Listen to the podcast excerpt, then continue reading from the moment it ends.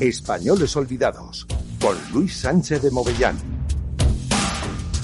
Muy buenos días, señoras y señores oyentes. Estamos en una nueva edición de Españoles Olvidados y así como en la última veíamos la figura de la escultora y poetisa Marga Gil Roset, hoy vamos a analizar la figura, la semblanza y la vida de su hermana, Consuelo Gil Roset, una escritora muy importante del momento, que era hermana de Margarita, como hemos dicho, y también sobrina de la pintora María Reset Mosquera.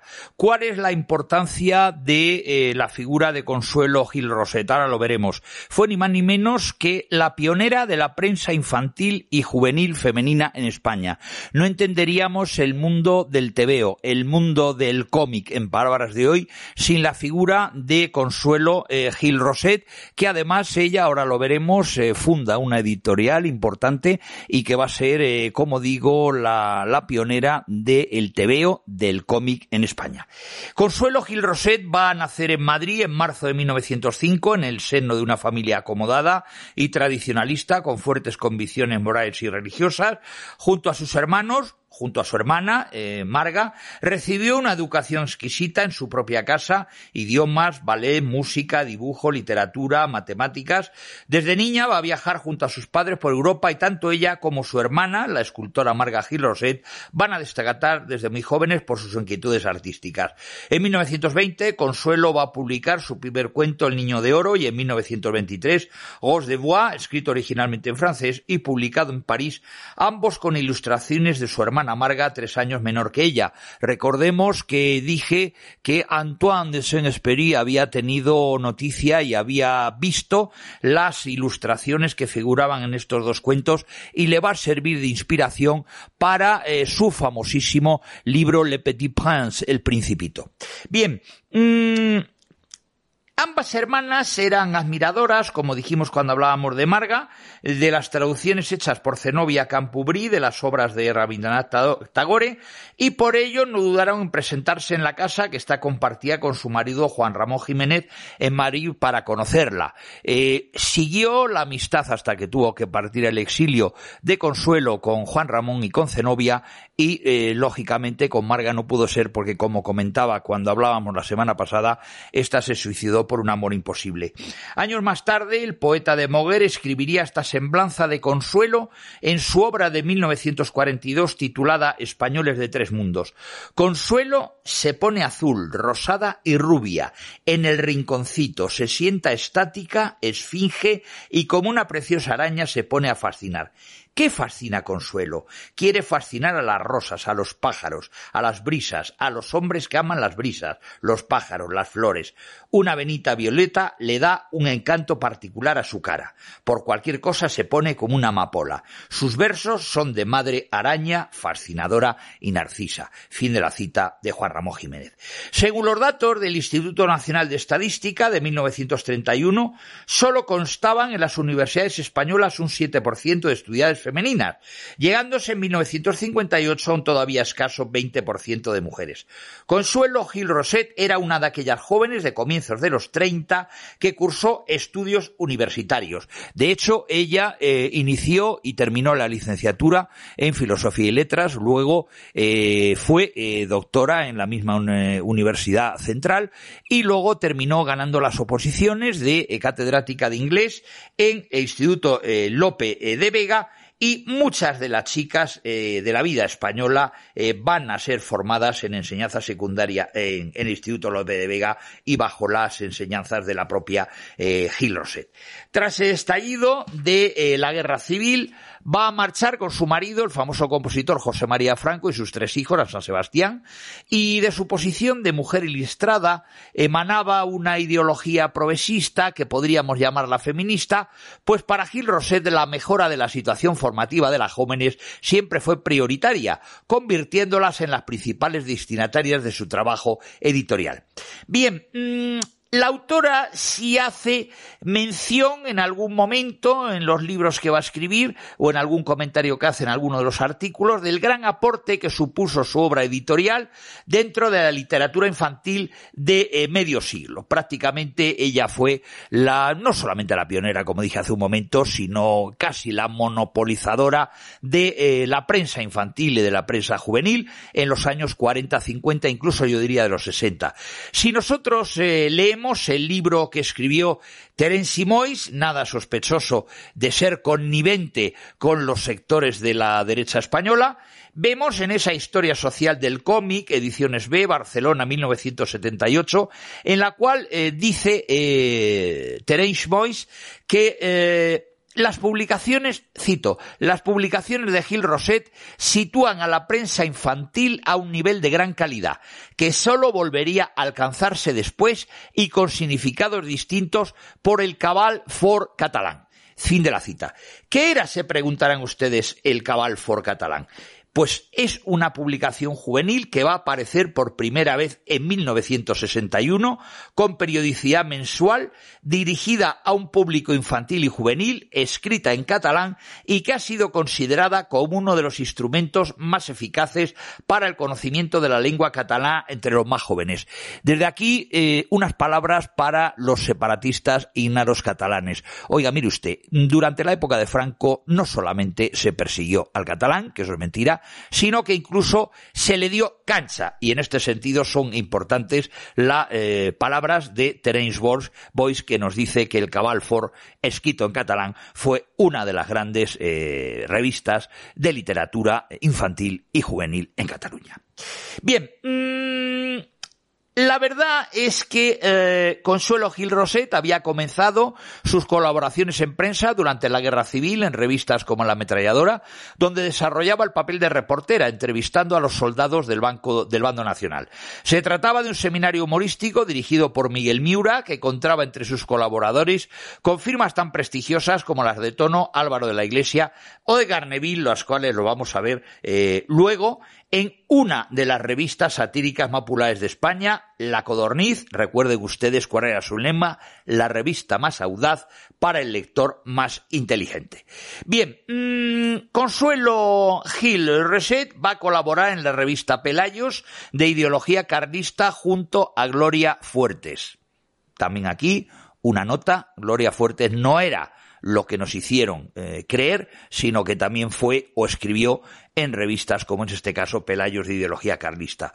Para su familia, según nos cuenta la propia Consuelo Gil Roset, la única forma de subsistencia en aquella época era escribir en estas revistas. En 1939 fue también colaboradora de la revista femenina Mujer, donde sus artículos comenzaron a aparecer bajo diferentes alias.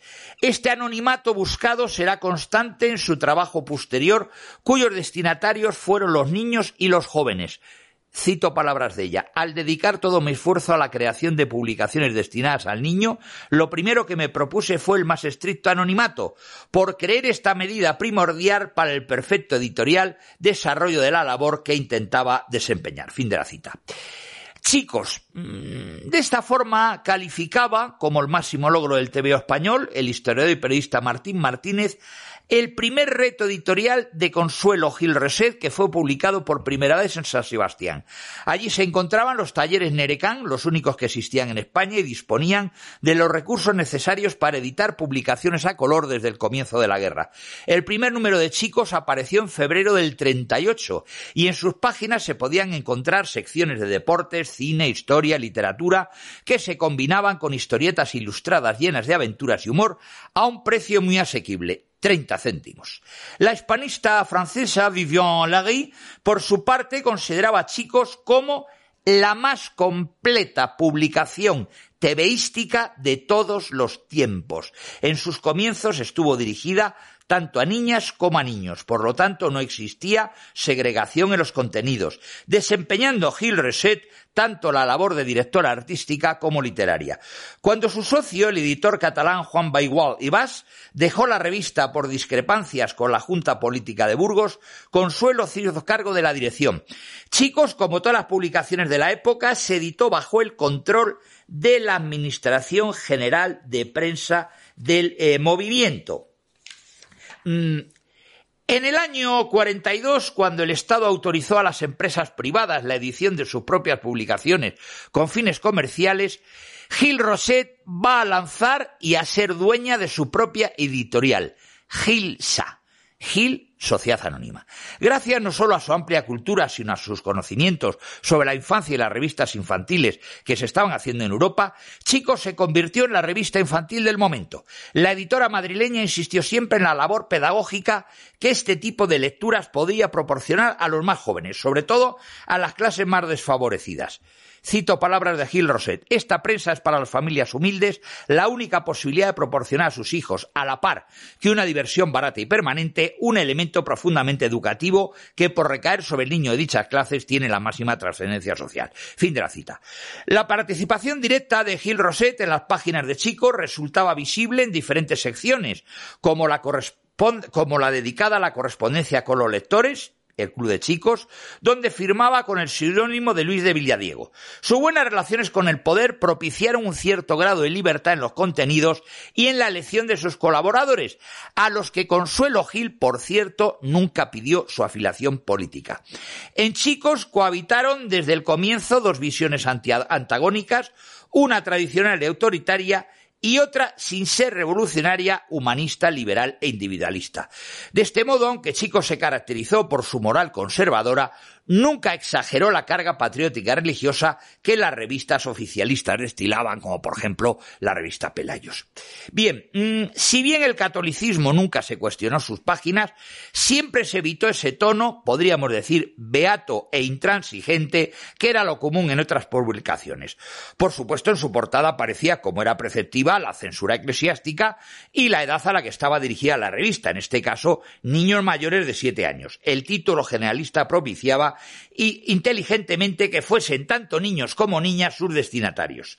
Bien, eh, Consuelo Gil Reset abogó también desde el comienzo de su labor editorial por el hispanismo en sus publicaciones y por la idea de transmitir a los lectores más jóvenes el patriotismo, el amor a España y a su historia. Además deseaba que sus tebeos sirviesen de revulsivo a todos aquellos que en desleal competencia venían del extranjero antes y después de la guerra. Por ejemplo, recordemos Flash Gordon, Tarzán, Superman, etc. Su interés radicaba en conseguir una producción nacional fuerte en ese sector y para lograrlo apostó por historietas que situaran a sus héroes en contextos hispánicos. Este interés decreció en publicaciones posteriores donde el salzamiento de lo español parecía haberse quedado atrás, o al menos por lo menos en un segundo plano. Como otros editores de la época, Consuelo Gil acudió a Burgos a la Junta en varias ocasiones para defender su revista ante las autoridades del momento. Para dar prueba de adhesión al régimen y sobrevivir en el mercado editorial aparecieron regularmente emblemas, lemas y exaltaciones diversas a Franco y José Antonio, eh, primo de Rivera, como por ejemplo podemos leer en Chicos, cito, Chicos saluda a toda la prensa de nuestra España liberada y muy especialmente a la prensa infantil, flechas y pelayos con el deseo de sumarse en la medida de sus fuerzas a la admirable y patriótica labor realizada por estos prestigiosos semanarios. Saludo a Franco y arriba España. Fin de la cita. Consuelo Gil nunca se enfrentó abiertamente al poder, quizás por supervivencia, aunque sí dejó caer sutiles críticas contra algunos de los medios más afectos al régimen. Por ejemplo, no dudó en alabar a la revista de Acción Católica Crisol por proteger y difundir en sus páginas la literatura infantil, Aun así, se permitió aconsejar a sus responsables que redujese el número de páginas dedicadas a historias patrióticas y religiosas. Las mentes infantiles debían formarse con unas miras más amplias, lúdicas pero guiadas de forma responsable. En torno a esta revista, Consuelo Gil creó todo un complejo editorial, inaugurando en palabras del crítico malagueño Ramírez Domínguez una táctica luego muy corriente en todo el eh, mundo editorial español de múltiples títulos para abarcar a todos los sectores del público. Otra revista que vamos a analizar es Mis Chicas, que eh, fue la primera revista dirigida a las niñas en la España del régimen de Franco. En el suplemento almanaque de la revista Chicos, una de sus ilustradoras, Pili Blasco, confeccionó una historieta titulada Mis chicas. En ella, Madrina, uno de los seudónimos utilizados por Consuelo Gil Roset, cavilaba cómo crear un tebeo dirigido a las niñas. Consciente de que el papel escaseaba en España y resultaba muy caro, Madrina se quedaba dormida y entonces tijeras, tintero y lápiz cobraban vida. Las tijeras cortaron el papel sobrante de la revista Chicos, creando un particular formato alargado este se convirtió en una de las señas de identidad de la que sería la nueva revista, Mis Chicas. Sus primeros números van a aparecer en abril de 1941 como suplemento de Chicos. Las tiradas, la verdad, que fueron muy elevadas en el momento, de 90.000 a 120.000 ejemplares, aunque su aparición supuso para Chicos no solo la reducción de su formato, sino una casi desaparición del género maravilloso de los cuentos de hadas y del estilo nice y amable en Chicos, y una casi inexistencia del género género aventurero de estilo realista y espectacular en Mis Chicas. Respecto a la difusión de Chicos y Mis Chicas y sus índices de popularidad, solo mencionar que durante el año 1947 Radio Madrid emitió un programa semanal los sábados dedicado a ambas publicaciones, titulado Los 15 minutos de chicos y mis chicas. En él aparecían algunos de sus personajes más populares. Uno de ellos llegó incluso a comercializarse físicamente como la muñeca Mariló, lo que contribuyó a costear algunos de los proyectos editoriales de Consuelo Gil Roset. En cuanto a la de las lectoras, resultaba confuso establecer un límite, mientras que la portada figuraba que la licencia eclesiástica aconsejaba su lectura a niñas de siete años, las secciones que aparecían más bien la situaban en la adolescencia. Otro de los puntos fuertes y más novedosos que las revistas de Gil Rosette ofrecían era el conocimiento profundo del concepto de la serialización que poseía la editora. Es decir, tanto mis chicas como chicos fidelizaban a sus lectores proponiendo series de aventuras que enganchaban con el continuará semana tras semana, es decir, una suerte de eh, mm, folletines eh, infantiles o juveniles. En 1942 el cupo de papel que el Estado destinaba a la prensa fue mucho más generoso y la editorial Gilsa pudo ampliar el formato de Mis Chicas, que pasó ya a distribuirse de forma independiente, separada de chicos. Las diferentes secciones continuaban la dinámica tradicional de las publicaciones dirigidas al sexo femenino, sin importar la edad de sus lectoras, cuidados e higienes personales, decoración y cocina, pero incluso incluían apartados dedicados al cine, a la literatura, a la pintura, jeroglíficos, crucigramas y hasta problemas de aritmética. Terence Simois, en su libro de la historia social del cómic, nos dice, en ese amplio repaso que hace sobre la historia del TVO, elogia a la revista tanto por su formato como por su eh, calidad artística.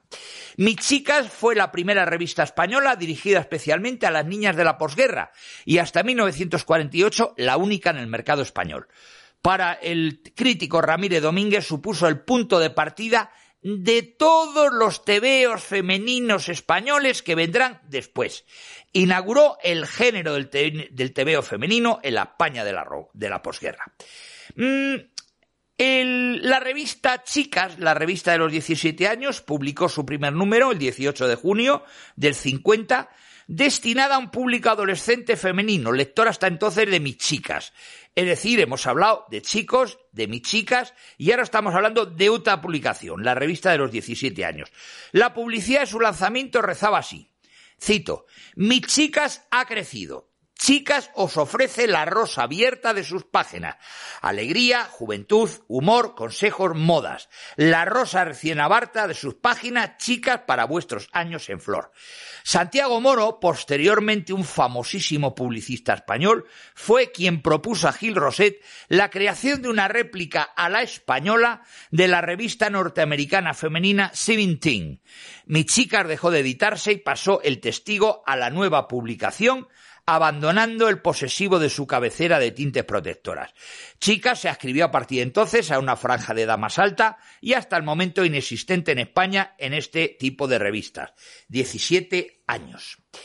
¿Cómo era la publicidad, el precio o el tipo de lectoras? Chicas, la revista de los 17 años, se distribuyó desde su primera tirada con periodicidad semanal a un precio de dos pesetas. El coste de la revista iría subiendo paulatinamente a cuatro, cinco y seis pesetas en su última época y tengamos en cuenta que a principios de los años 50 una entrada para el cine, por ejemplo, rondaba las dos y tres pesetas. Si era un, estreno cinematográfico de postín, se llegaba a alcanzar las 12 pesetas y un tebeo costaba una 50 pesetas con lo cual ese precio de dos pesetas no era exagerado ni muchísimo menos. Estas jóvenes lectoras también residían en su mayor parte en ámbitos urbanos, como hemos podido comprobar, de los sectores de eh, consultorios o secciones de correspondencia y cada ejemplar de chicos contenía un total fijo de 50 páginas. El público al que iba dirigida esta nueva publicación abarcaba una franja de edad comprendía entre los 17 y los 20 años, lo que no significaba que otras niñas de, eh, de menor edad no pudieran acceder a ella. Respecto a la clase social de sus lectoras, podemos afirmar que podrían pertenecer en su mayoría a una clase media alta.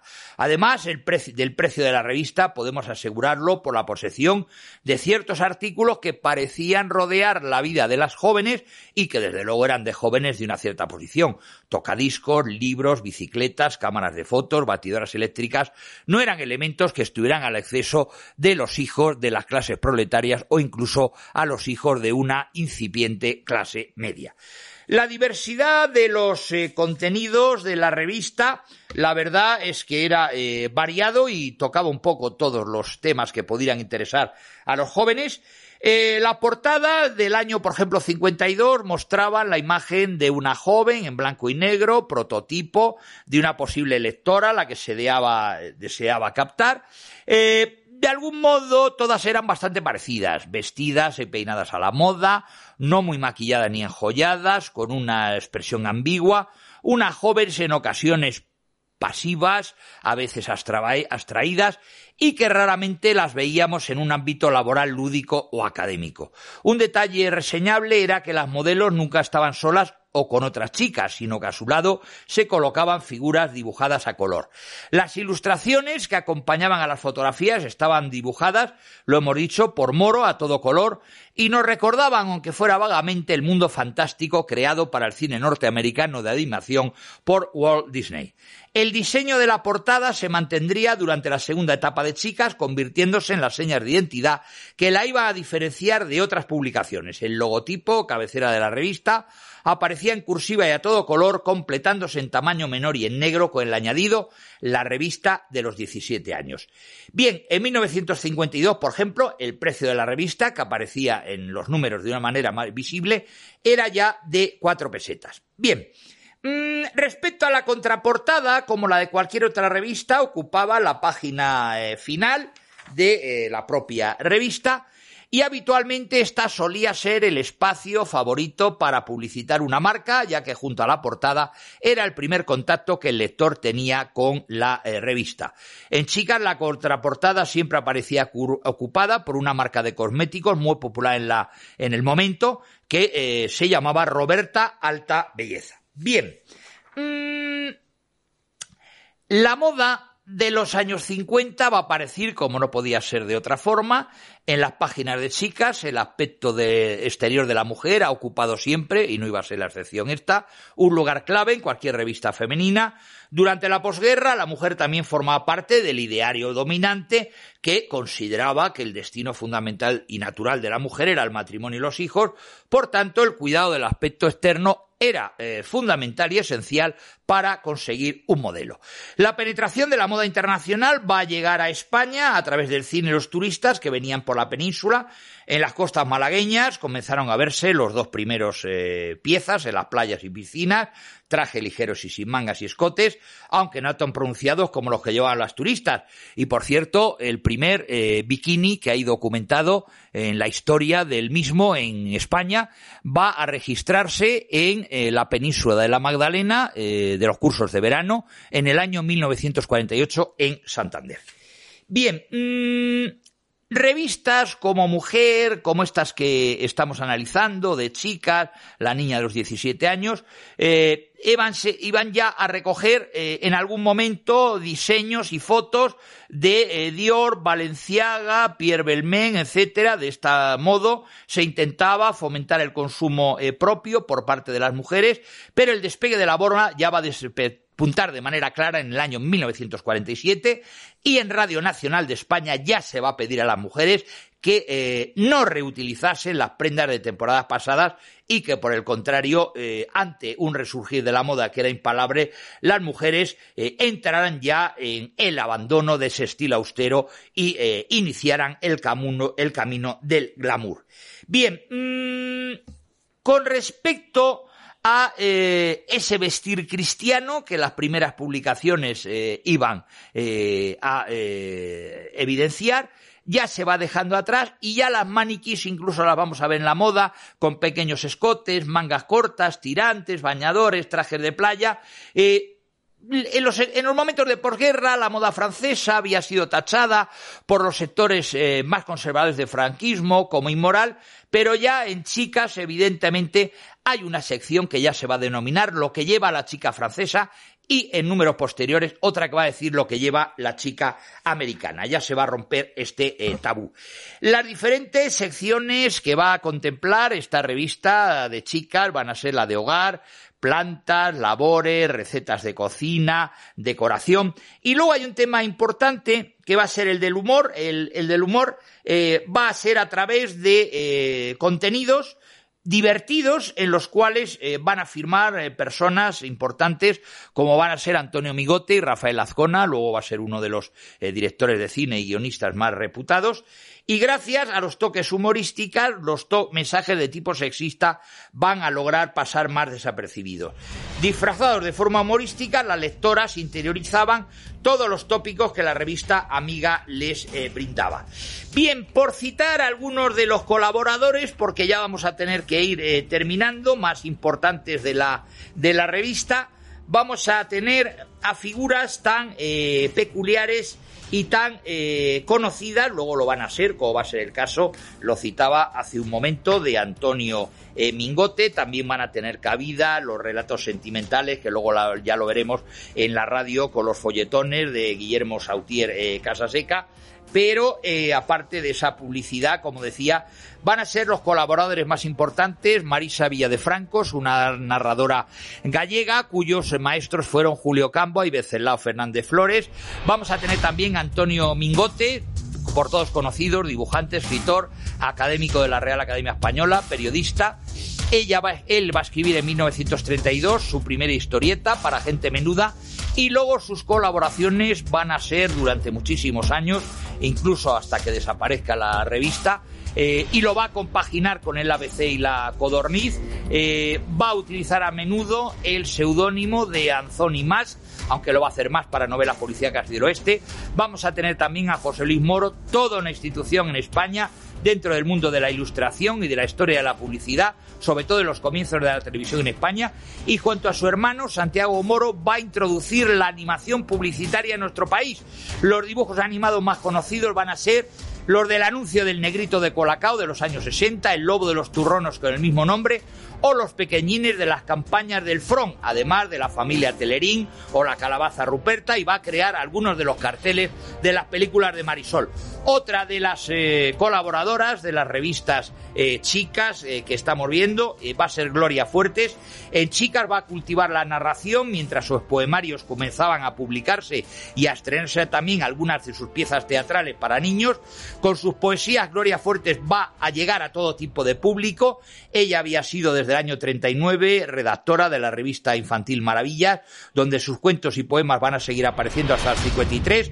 Va a colaborar con Consuelo Gil en Mi Chicas durante varios años y después en Chicas hasta 1955. Recordemos sus programas de radio y televisión, uno de ellos el popularísimo Un globo, dos globos, tres globos en los años 70 del siglo XX y en su testamento recordamos que va a legar 100 millones de pesetas a la ciudad de los muchachos. Van a estar también Gracián Quijano, Luisa Amalía Linares, Rafael Azcona, que lo decía hace un momento, su nombre ligado al cine español. Para ellos o para muchos de los críticos, para mí también, quizás considerado el mejor guionista de nuestra cinematografía. Eh, el que va a eh, propiciar su participación en la revista va a ser Antonio Mingote, eran eh, amigos los dos, y Azcona, con el seudónimo de Jack O'Reilly, va a escribir algunos de los relatos seriados que van a aparecer en la revista, formando parte de la colección Biblioteca Chicas. Bien, ya no vamos a tener más tiempo y simplemente a, efectos de colofón o a efectos de conclusión, decir que mm, Consuelo Gil Roset no solamente su figura de escritora o de poetisa, sino, y por eso hemos hecho insistencia, fue una mecenas cultural, autora de publicaciones dirigidas a la formación de niñas y adolescentes, eh, a través de tebeos, cuentos que en apariencia haría pasar ideas emancipadoras, siguiendo las tretas del débil. Esta singular escritora y editora moderna fue consciente de que realizaba una labor cultural anclada a circunstancias políticas y sociales en las que había vivido inmersa y contra las que no reaccionaba de manera abierta, quizás porque no podía cuestionarlas del todo. Hasta aquí, señoras y señores oyentes, una nueva edición de Escritores Olvidados. Adiós, muy buenos días.